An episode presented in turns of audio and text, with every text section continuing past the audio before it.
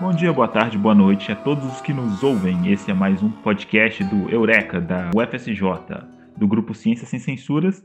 Eu sou Iago e hoje eu vou falar de frieira que zumbifica. Bom, eu sou Samuel, ou conhecido como Frank, caso vocês ouçam também. A humanidade, como indivíduo ou sociedade, sempre vai tentar se destruir, não importa a situação. Eu sou o Nicolas, aluno da UFSJ, faço bioquímica e, para vocês se refletirem, um zumbi vegano pode se alimentar com carne de soja? Olá, eu sou a Tiffany, eu sou convidada, eu faço química na Universidade Federal de Viçosa.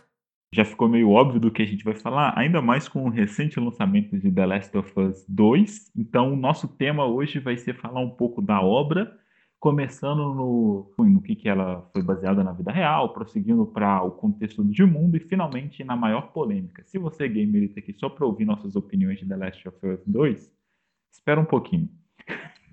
Mas para quem não conhece nada, The Last of Us, vamos dizer que é mais um jogo que traz a temática de zumbi, mas ele faz isso de uma forma diferente ao basear a própria infecção da doença em um fungo.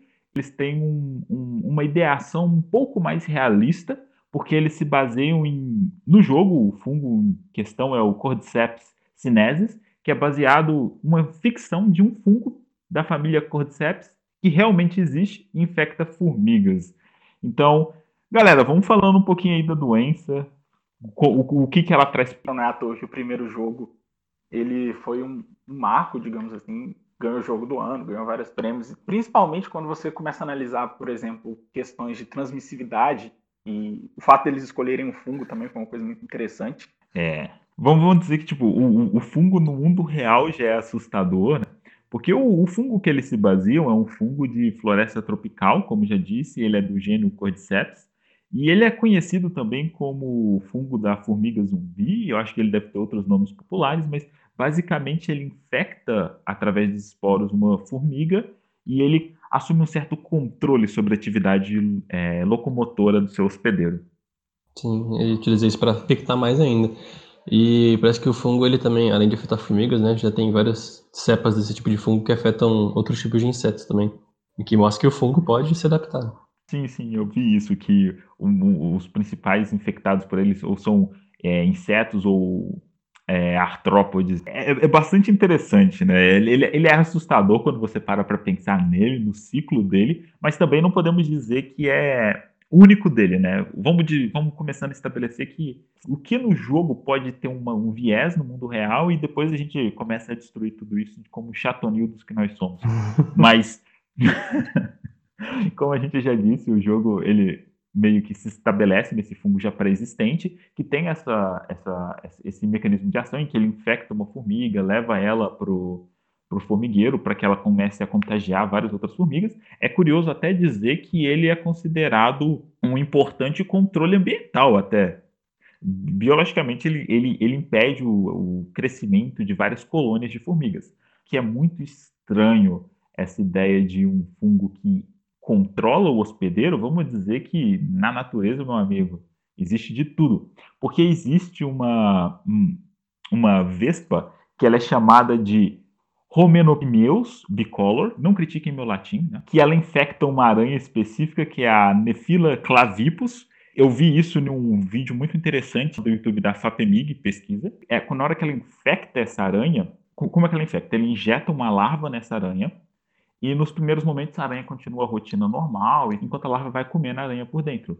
Só que chega um estágio que a larva ela começa a ter um certo tipo de controle sobre a aranha e nos últimos momentos de vida da aranha, ela faz com que a aranha construa, remodele toda a teia dela para criar uma teia que vai servir como proteção para a larva enquanto ela está no estágio de casulo para virar mais uma dessas vespas e infectar mais uma dessas aranhas. É um outro exemplo de zumbificação na natureza. Tem exatamente o efeito de uma vespa, ela faz a mesma coisa, só que através de neurotoxinas, né? Não, a larva faz. A vespa bota neurotoxinas para tirar os sistemas de fuga da barata. E ela se torna suscetível a obedecer tudo que a vespa quer fazer para ela conseguir colocar a larva na barata. Outro exemplo também é da tênia, que causa cisticercose. A tênia solium. Nosso sistema nervoso, mesmo tendo a barreira hematoencefálica, mesmo tendo várias proteções do nosso organismo, né, várias barreiras até chegar lá, ele não é intocável, né? Sempre tem algumas formas de vida que descobrem uma maneira de burlar um pouco essas questões. O, mas um ponto que eu acho que a gente é, é válido de debater aqui hoje é o porquê que eles escolheram o fungo. Quer dizer, a gente já deu o exemplo de vários é, outro, outros, é, outras manifestações biológicas desse tipo de controle e eles tipificaram nesse fungo por quê? Você acha que é porque o exemplo é. Vocês acham que é porque o exemplo é muito recente? Ou é mais pelo designer gráfico porque é muito da hora você ver o zumbi crescendo com as protuberâncias de cogumelo? Pela impressão que passa, acho que esse fungo ele é um dos mais próximos que tem de alguma coisa que zumbifica que a gente conhece, né? Porque é realmente um controle mental e algo que é invisível, né? Como aquele medo invisível, novamente, de algo fúngico. E Acho que combina muito bem né, essa coisa que ser algo que é o melhor exemplo de zumbificação na natureza, ao mesmo tempo que é algo que pode ser transmitido como. pode ser adaptado como uma doença, eu acho. é o que passa na minha cabeça. Eu vi, eu estava olhando a respeito disso, sobre como os criadores chegaram nessa história do, do jogo, e eu estava vendo que eles resolveram é, se basear nesse fungo porque eles assistiram um documentário da BBC chamado Planet Earth, e aí tava falando sobre esse fungo zumbi, aí eles acharam uma ideia interessante, acharam uma coisa meio bizarra ao mesmo tempo, e, e aí eles começaram a criar essa ideia do jogo. Fora de um hospedeiro, para, por exemplo, você não ter aquela ideia de tipo, ah, tem, uma, tem, tem 10 minutos que nada acontece aqui, então esse ambiente está estéreo. Nunca você vai pensar isso com fungo. Porque você pode é. pensar em, esporulação, essas coisas assim. Uma coisa no jogo que eu tenho que admitir que eu gostei. Porque a gente acompanha alguns, algum, algum, algumas séries ou alguns outros outras mídias da cultura pop de, de zumbi. E sempre fica aquele gostinho, muitas vezes nem é por causa da doença em si ser extremamente surreal. The Walking Dead é um bom exemplo, tipo, eles estão trabalhando com alguma doença que transforma as pessoas em zumbi, eles golpeiam com machado a cara do zumbi e voa sangue para tudo que é lado, e eles não têm nenhuma preocupação com através dos fluidos transmitir isso. Parece que tipo, é só pela mordida, então que seja, não temos mais nenhum Sim. problema com isso. Acho que, que isso é também torna mais crível desse negócio de infeccionar, de acontecer algo mundial, né, sendo um fungo, porque tem um meio de transmissão secundária, né? Não só pela mordida, não só pelo contato físico, mas também pelos esporos. Ele torna mais acreditável, entre essas, né, que consiga ter se espalhado tanto.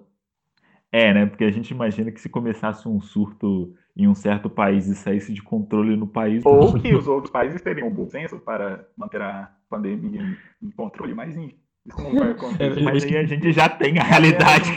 É, é, então, é apenas um jogo. É isso que eu pensava sempre em Apocalipse Zumbi. Eu falava, não, isso não vai acontecer, as pessoas vão conseguir se organizar e tal, né? Mas aí, tipo, vendo hoje em dia, né? É o que eu falei no começo da minha introdução, não é nada impossível, não. Ele, eu gosto como eles trabalham os estágios da doença como se realmente fosse uma um estágio é, real. Por exemplo, você tem você a, o método de infecção, ok, você pode, se você extrapolar a lógica, você pode até aceitar ele, o, os níveis de infecção faz sentido, porque você tem os corredores, que eles são o primeiro estágio, é, o fungo ele ainda só ele só está no cérebro, então tipo ele só faz a pessoa ter aquele surto de adrenalina, de correr, infectar mais pessoas, etc. O que não faz tanto sentido, né? Porque, por exemplo, no caso da formiga, ele não faz a formiga atacar outras formigas. Ele faz ela entrar e ficar na colônia. Mas acompanhando a lógica da, das formigas, você tem os corredores, que é o primeiro estágio, onde só está no cérebro. E aí você vai para os instaladores, que aí começa a ter o primeiro desenvolvimento do fungo no hospedeiro, começa a crescer a, a, o órgão sexual do fungo pela cabeça, você começa a ter um, uma mudança fisiológica. E o último estágio, que é o último da proprecção, que é o baiacu, que você fica todo inchado, claro, não faz sentido cuspir o ácido que cospe. Mas a ideia de você ter alguma coisa que foi tão tomada pelo fungo que é difícil se mover, faz um pouco de viés com o, o, que o trabalho que o fungo faz nas formigas, né? Porque quando você vê os últimos estágios, você só tem a carcaça da formiga meio que fosse um meio de cultivo o tanto de fungo que está nascendo dela. Vou dar uma viajada meio técnica, aproveita esse ponto que você falou do ácido aí. Vamos parar para analisar a maquinaria biológica do fungo. O fungo é capaz de produzir algumas enzimas complexas, né? Por exemplo, a lipase, ele consegue produzir celulase, algumas proteases e tal. E geralmente, quando você tem essas produções de enzimas mais complexas, você tem a formação de metabólito secundário. E se algum desses metabólitos secundários fosse um estimulador de um estimulador não, alguma coisa que alterasse um pouco o pH e estimulasse a produção da saliva e acabasse essa, essa cusparada de ácido aí, fosse uma coisa que, que poderia acontecer. Não Porque sei. o humano já tem ácido no corpo, mas também dá pra falar só que eles, sei lá, vomitam suco gástrico, pronto. é, mais fácil. É. Mas eu gosto de viajar. Assim. Mas agora, tirando todo esse ar, ah, vamos, vamos, tirando todo esse, expulsando esse ar nosso nerd protecionista de querer pôr sentido das coisas que a gente estuda e trabalha em algo que a gente gosta, como The Last of Us, vamos começar então a elaborar o porquê que não, não, não. Cordyceps, ok. Vocês fizeram uma ideia legal, a gente aprova a, a divulgação científica, mas não seria assim. O primeiro ponto muito importante que eu quero trazer para vocês é que nós somos animais de sangue quente. Ele, é inviável para que ele cresça na pessoa justamente por essa alta temperatura corporal. E aí você que está aí ouvindo e vai pensar, não, mas esse cara está falando muita besteira, porque ele mesmo disse no início de frieira e outros tipos de fungos que a gente pode pegar. Vamos lá, gente, você está pegando isso na sua extremidade do corpo. É, acho que dá para pensar também nisso aí, né? Mas até, sei lá, tem como jogar pra ficção, falar que ele é super resistente. Mas uma coisa que me incomoda muito no, nos zumbis é que quando eles vão evoluindo, o fungo ele vai crescendo no cérebro, né? E ele vai alterando a forma da cabeça, do crânio, do infectado, chega até na forma que ele tá na terceira forma dele, que eu esqueci já o nome, que vem depois do clicker. É, acho que a partir do Biocool já pra frente, ele começa a ficar com aquela cabeça super zoada, sabe? E aquilo ali parece que afeta principalmente o lobo frontal, porque fica bem na face da pessoa, e aquilo atravessa o crânio, não tem como, porque aquilo lá tá muito deformado para o cérebro não estar modificado. Eu fico pensando, mas tem como um bicho conseguir abrir o crânio, danificar o cérebro e continuar com todas as coordenações motoras que ele tinha antes? Porque eu acho que o fungo não é tão complexo, ou tem uma estrutura tão complexa para conseguir desenvolver um novo cérebro, né? Para conseguir substituir o que ele destruiu, né? E ainda mais o lobo frontal, que é a parte que faz o, a coordenação dos movimentos, né? Então, acho que acabaria com o bicho se viu e danificasse o cérebro do jeito que danifica na, visualmente. Sim, isso aí que você falou tem, faz sentido. E também se você parar para analisar o quão sutil é o sistema nervoso. Qualquer coisinha que acontece de errado, às vezes uma terminação nervosa que sofre alguma lesão, a pessoa já tem às vezes um é, então. trauma pro resto da vida. Então, o AVC, muito... né? Tá aí, um, é, uma veia é um aqui em top já era. É um exemplo. Hein? Na biologia a gente aprende que que você nunca pode dizer com toda certeza, né? Mas você, por isso que a gente normalmente usa um talvez. Mas vamos dizer que com quase toda certeza, a não ser que as formigas de Hunter x Hunter existam, é, é, bem difícil comparar o sistema nervoso do ser humano com a, com a da formiga. Porque a gente é um pouquinho mais complexo. Não necessariamente mais inteligente, mas mais complexo. Não necessariamente mais inteligente. Boa, boa, boa colocação. Mas uma outra coisa que deixa um pouquinho de surrealidade, na minha opinião, é como, apesar deles tratarem ele ser transmitido pelo ar, é como isso muitas vezes também é tratado com descaso, sabe? Tipo, você encontra um infectado e você, por você estar tá com uma máscarazinha no rosto, já é zero a chance de você pegar. Não, não é assim.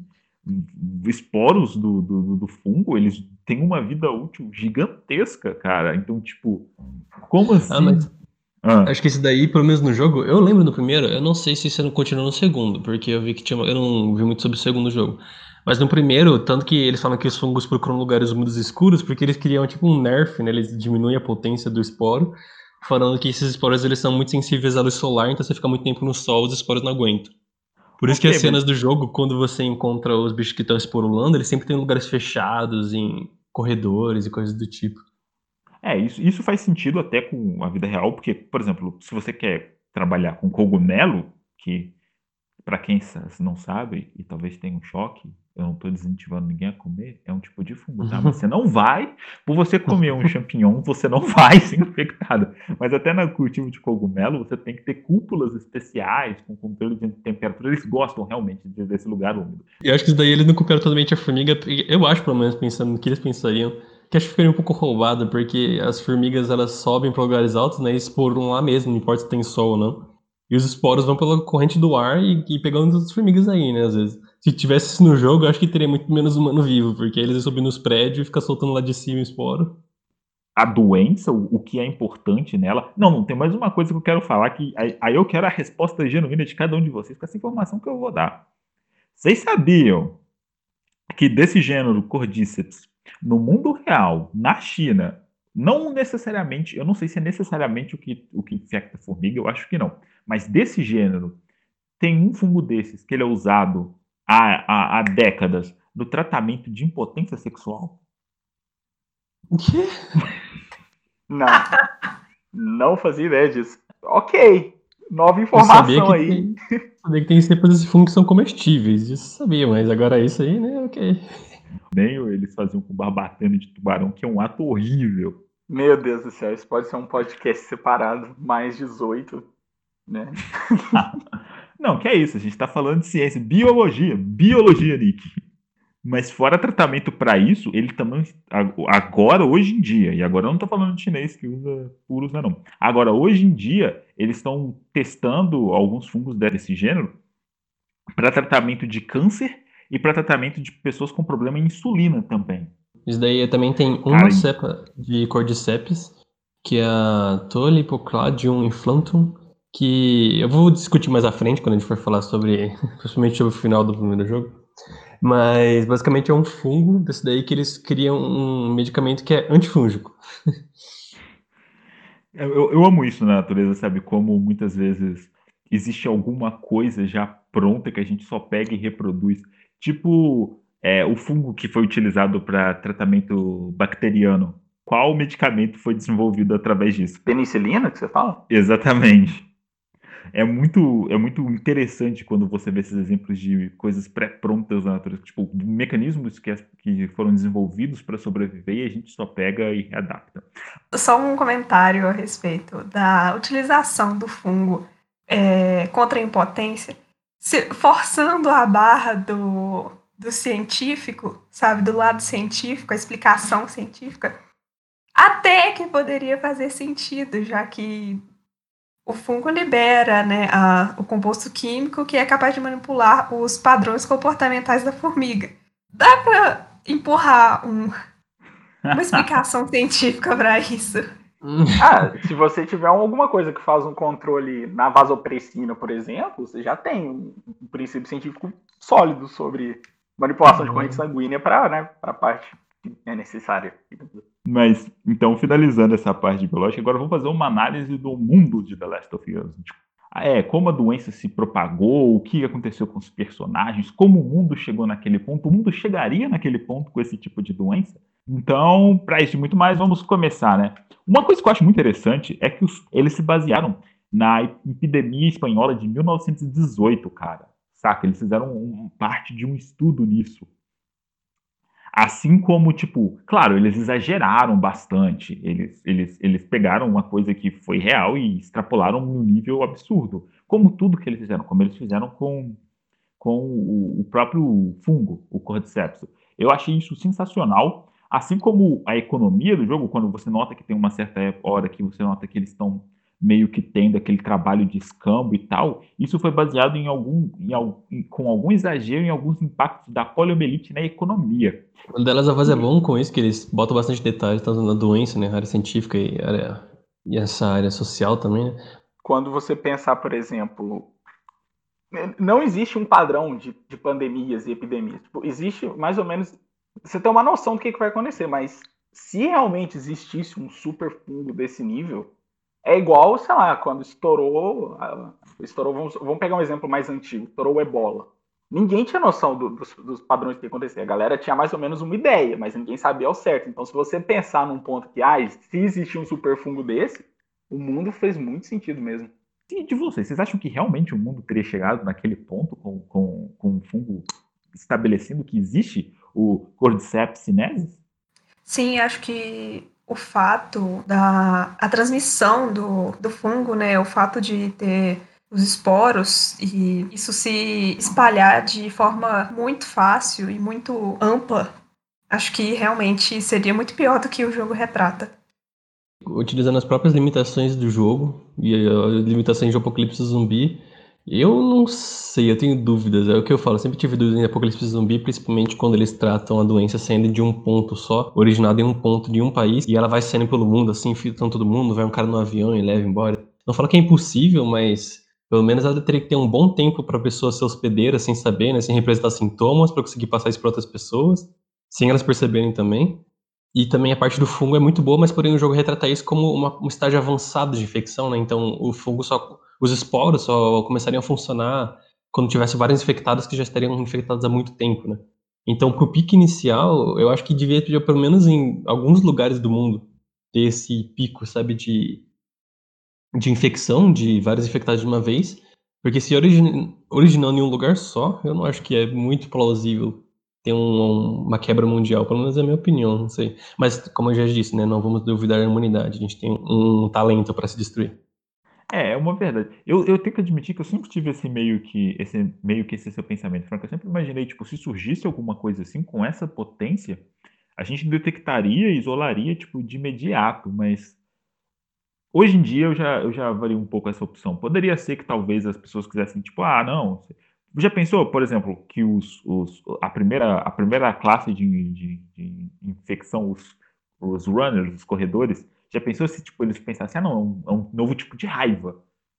É, sabe? É, então. E aí eles sim. achassem que é só contágio de fluido, e aí, na verdade, esporulação tá valendo, porque, se eu não me engano, no estado, no estado de clicker, você já começa a esporular um pouco. Não, não, uhum. não, é só no, uhum. é só no acho Baiacu. Que é no, acho que é só depois, não sei. É, nesse, nesse estado que você tem, na real, é, é, é só infecção por mordida, né? Que vai enviar o, os esporos na, na, na, corrente sanguínea. Mas é, nesse ponto eu, eu tenho que concordar, tipo, a não ser que existisse uma, uma, vamos por assim, a não ser que existisse uma politicagem entre o país de origem e o resto do mundo, sabe? Tipo, é, o país então. de origem estivesse tentando fazer alguma coisa para não se dar mal e tentar se esconder, nesse caso eu consigo presumir, né? Porque um infectado conseguiria. Um infectado no avião já seria o um avião inteiro de infectados.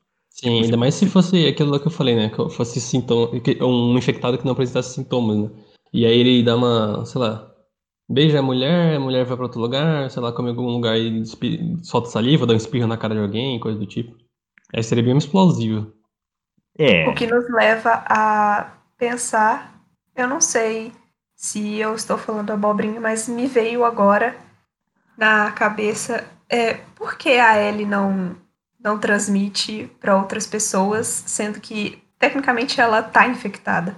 Então, tem uma teoria muito boa que fala da Ellie. Primeiramente, eles falam muita coisa do final do 1, que já vamos pular um pouquinho pro final também.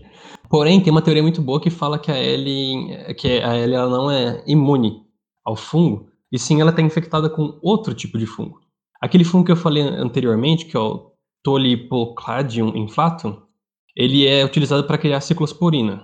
Pelo que a gente vê no jogo, que tem um áudio lá. Essa é uma teoria que eu, só dando um adendo. Essa teoria que eu vou falar, eu vi num vídeo, tá? Não é crédito meu, nem de longe. Vocês podem procurar lá depois. Chama da Game Theorists, o canal, é muito bom. Esse fungo, ele é imunossupressor, e ele faz um remédio que é imunossupressor também. E pelos dados que eles dão pra gente no jogo, que você consegue ver em dados médicos que ela tinha, que ela tá com um sistema imunológico mais baixo, o que já embasa essa teoria mais. E esse fungo também, ele pode não ter sido distinguido, porque são duas cepas de um fungo muito parecido, então quando eles falam que ela tá infectada com fungo, acreditando que ela tá com o fungo do, zumbi, ela pode estar com esse outro fungo que também deve ter sido mutado para essa forma mais evoluída. E como esse fungo, como eu falei antes, ele é um fungo antifúngico, então por ele estar contaminado com esse fungo mutado, ela fica imune aos outros fungos simplesmente porque o fungo que está dentro dela não deixa ela ser contaminada por outros tipos de fungo. Ela tem aquele fungo que é uma cepa diferente daquele outro fungo, por isso que confundiram pensando que ela tinha o fungo dos zumbis, mas na verdade ela está com um fungo diferente que combate os outros tipos de fungo. Então a cura do jogo, na verdade, seria você conseguir descobrir essa cepa de fungo diferente e infectar todo mundo com ela. Se bem que aí o sistema de todo mundo imunossupressor ia ficar super baixo, né? E a qualquer gripe ia matar qualquer um. mas. Essa é uma curiosidade muito boa. Cara, mas eu acho, eu acho, eu acho sensacional. Como eu comentei antes, nessa né, ideia de alguma coisa na natureza servir, né? É aquela ideia. Busque ou invente o remédio que você quiser. Vai existir alguma coisa na natureza que faz melhor. Primeiro que o ponto de, de, tipo, qualquer gripezinha mata, eu não acho que é qualquer gripezinha, já que a Ellie não morreu até hoje, né? Daqui a pouco a gente vai comentar do 2. Mas ainda me gera curiosidade do que a Tiffany é, levantou, né? Por que, que a Ellie não consegue passar esse fungo para as pessoas? Talvez porque ela é, entre aspas, assintomática. É, é, o jogo mostra que ela tem um porque às vezes esse fungo também não tem esse ele não tem esse costume de fazer o que esse, os outros fungos da família dele fazem né, de controlar o sistema nervoso do que infecta e o fungo ele é utilizado já hoje em dia como uma algum antifúngico né então às vezes ele não cria nenhuma reação no sistema nervoso dela e sim no sistema imune e ao mesmo tempo protege ela de outros fungos né? É, é, pode ser, pode ser um, um, uma explicação, né? E é tipo, é, não passa porque ele não tem uma estrutura que permite que ela passe. E é, talvez, é. e talvez os vagalumes até saibam disso. Isso, agora eu tô levantando um questionamento importante, porque o fato, realmente, o fato de Tá, vamos, vamos, vamos de novo tocar no final. Daqui a pouco a gente conversa sobre essa decisão no final. Mas vamos lá. O fato de você ter que matar a Ellie para conseguir a cura pode dizer essencialmente que para você possa, para que você consiga retirar esse fungo e isolar ele, ele esteja numa parte tão interna do cérebro dela que você tem que literalmente operar para tirar essa parcela dele de lá. Pode ser que eles já estejam com essa teoria em risco, em riste, porque não faz sentido você ter que matar ela. É, é, pode ser isso, né? Mas o que eles explicam no jogo não é isso, mas pode ser.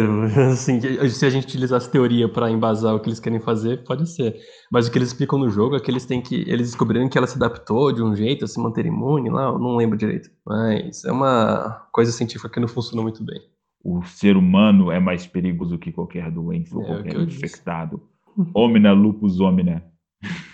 Ah, eu acho que eles construíram bem essa questão da, da anarquia, né? Porque depois, depois de um certo ponto, por mais que às vezes seja difícil lidar com algum, algumas questões de hierarquia social, é necessário.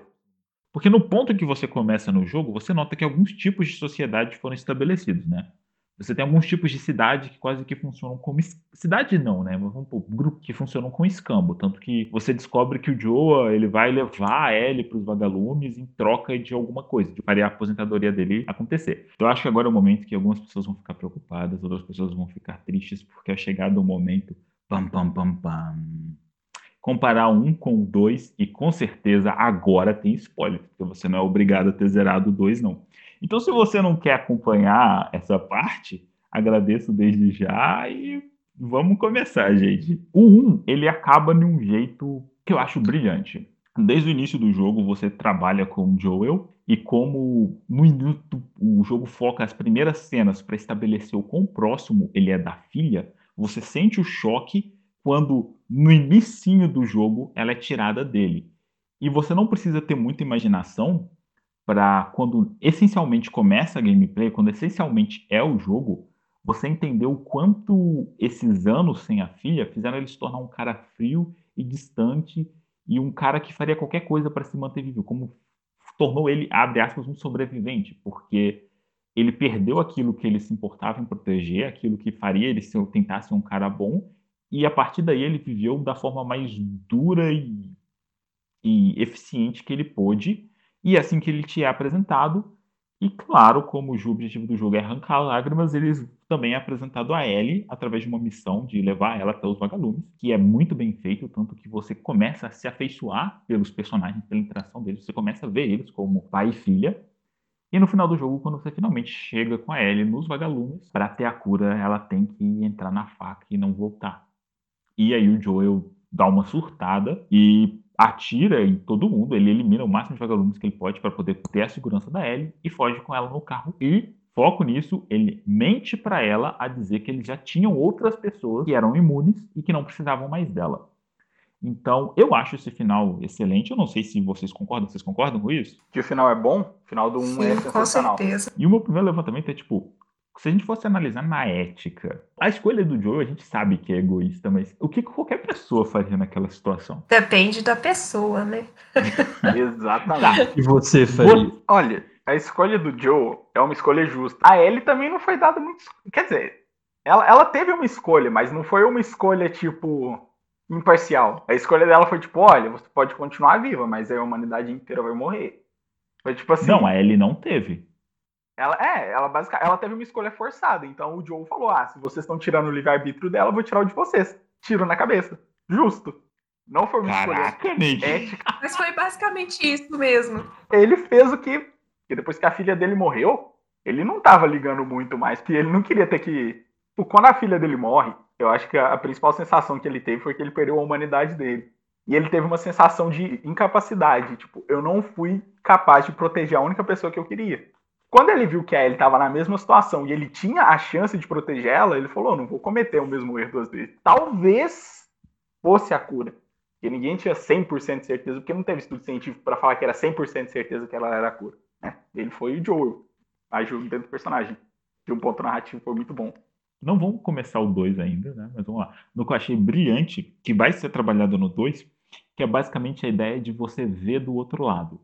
Se você fosse um cientista Agora vamos, vamos, vamos restabelecer o ponto. Eu quero que vocês respondam. Se você fosse um cientista que tivesse uma família, filha e não sei o quê, e você ainda pudesse usar essa desculpa de toda a humanidade atrás de você, e tivesse uma pessoa que fosse imune e que através dela você tivesse a chance de conseguir uma cura, e aí? Como bioquímico, se eu tivesse no lugar do médico, eu teria feito a mesma coisa que ele fez. Por isso que eu acho que o final é tão brilhante. Porque não teve decisão certa e errada. As duas decisões foram dentro do personagem. Tanto é que se o The Last of Us 1 fosse contado do ponto de vista da, dos vagalumes, é, a gente ia zerar o jogo e ia achar que o Joe era o maior vilão da história da humanidade. Mas a gente viu o ponto de vista do Joe. Então ele foi, entre aspas, um.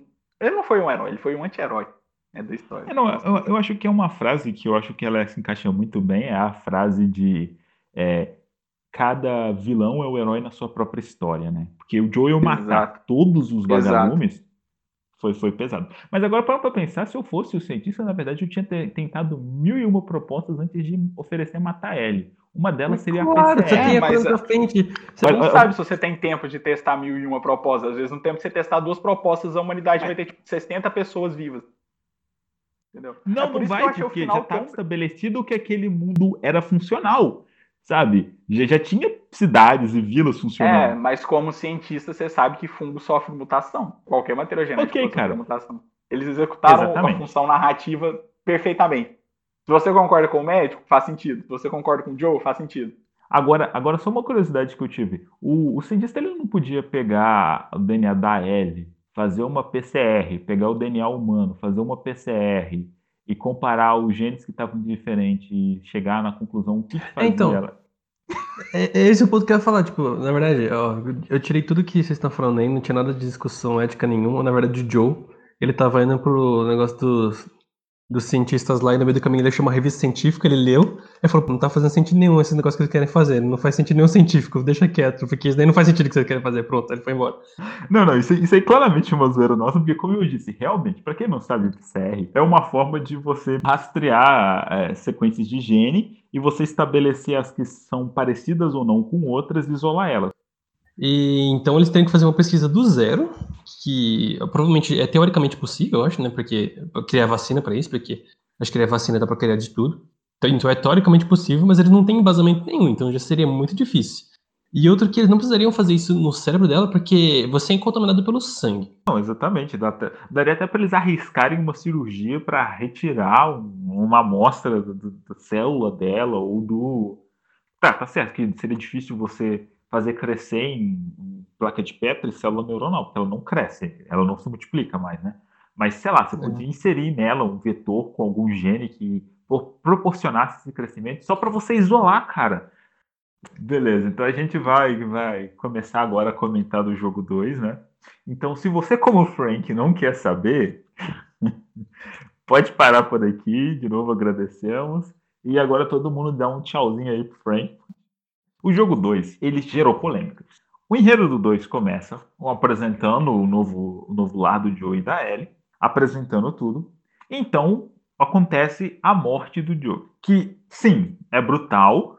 Vamos lá, Nick, você é contra, explica essa parte aí que eu, eu vou entrando. Por que, é... que eu sou contra a morte do Joe? Você segura seis anos o Last of Us 2. É quando você solta ele, você mata o personagem principal da série na primeira hora de jogo. Cara, eu nunca Só achei isso. que o Joel fosse o personagem principal. Um dos personagens mais amados. E eu acho muito, tipo, a Ellie é fofinha e tal, mas. Era a chance, era a chance de, de passar a capa, sabe? Passar.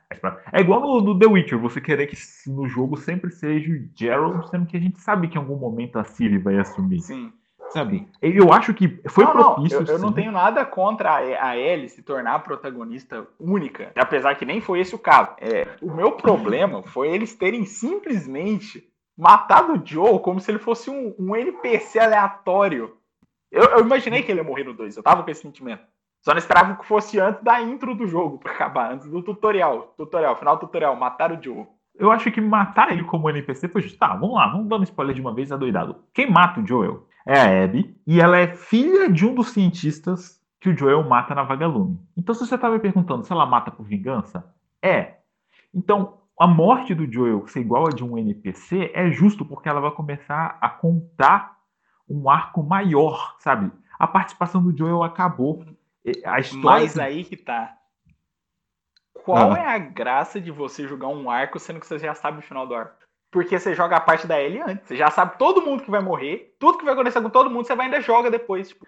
O Nick tá, tá, tá um pouquinho assim, então vamos lá, vou começar por parte. O que ele comentou agora é porque a, no jogo, então, depois da morte do Joel, você vai controlar a Ellie. E como todo clichê hollywoodiano, só que agora trocaram um cara barbudo e raivoso com a vida por uma menina sem barba e raivosa com a vida, ela vai em busca de vingança das formas mais cruéis e torturantes possíveis, porque ela tá certa porque mataram uh, o pai dela. E depois disso, eles tentam humanizar a Abby, que é a vilã. Todo vilão é o herói da própria história. Eu sabia, mais ou menos, tinha uma ideia, porque quando eu tava no 1 ainda, é, eu não lembro o que que aconteceu. Eu sei que aconteceu alguma coisa, pareceu assim, é, que o Joel ia morrer. Aí eu fui e mandei uma, uma mensagem assim pra um amigo meu: Meu Deus, o Joel vai morrer. Aí ele falou: É, você tá em qual jogo? Aí eu, ah, pronto.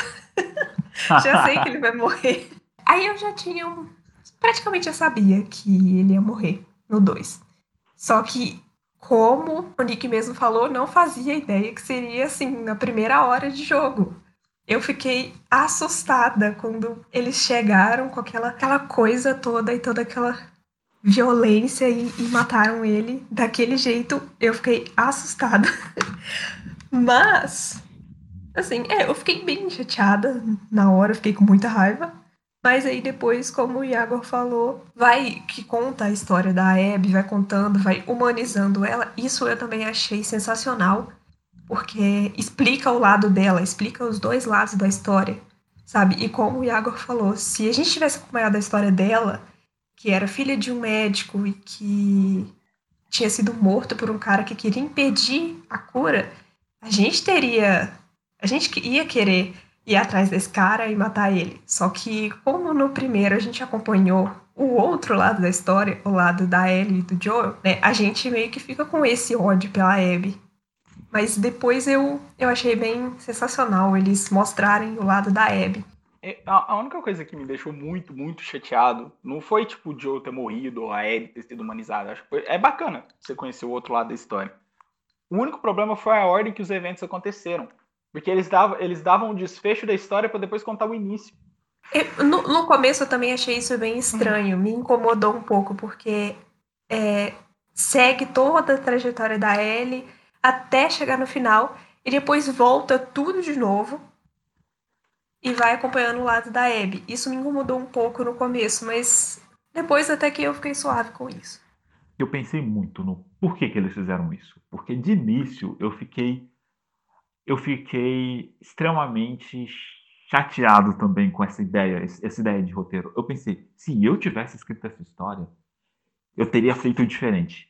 Mas hoje em dia, eu acho que depois de tanto pensar, eu entendi que não era uma forma de querer fazer você entender a história. O objetivo do jogo, tipo, você se sentir incomodado, frustrado, com raiva, faz sentido, porque a obra quer isso. Na hora que o Joel morre e a forma que ele morre, ela quer que você se sinta chocado. Ela quer que você se sinta com raiva, angustiado, ela quer que você se sinta perdido. Quando a Abby começa a trajetória de vingança, ela quer que você, assim como a Ellie, porque no instante em que ela te apresenta a ideia da Abby, você perde tudo isso. Você nota como tudo isso foi fútil, você nota como foi um ciclo. O Joel fez o que ele queria e matou quem ele queria por egoísmo. E a Abby fez a mesma coisa. Então a Ellie começou a fazer a mesma coisa, sabe?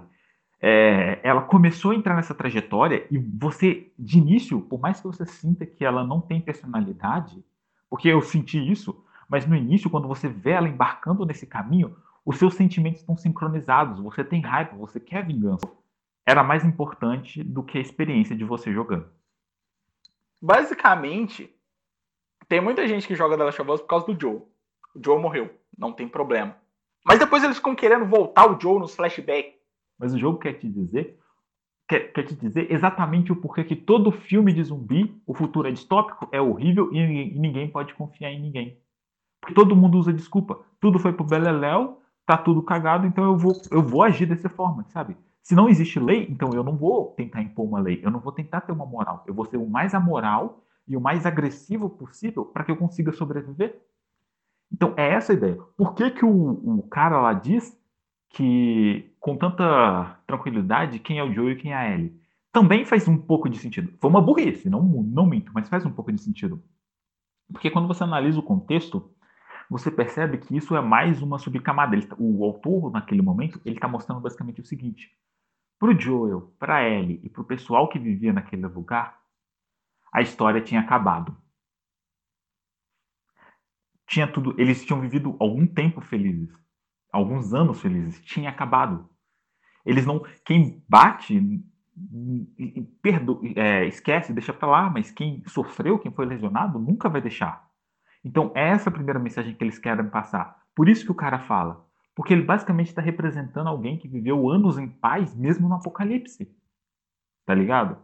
Então, quando ele narra, e isso permite que a trama avance, por mais que você olhe para ele e pense, meu Deus, você é um burro. Ok, ele foi um burro, mas ele foi um burro porque, assim como existem vários estudos psicológicos, quando você fica muito tempo é, em um lugar protegido, com comida, com alimento, com segurança, você perde seus instintos de luta com o tempo.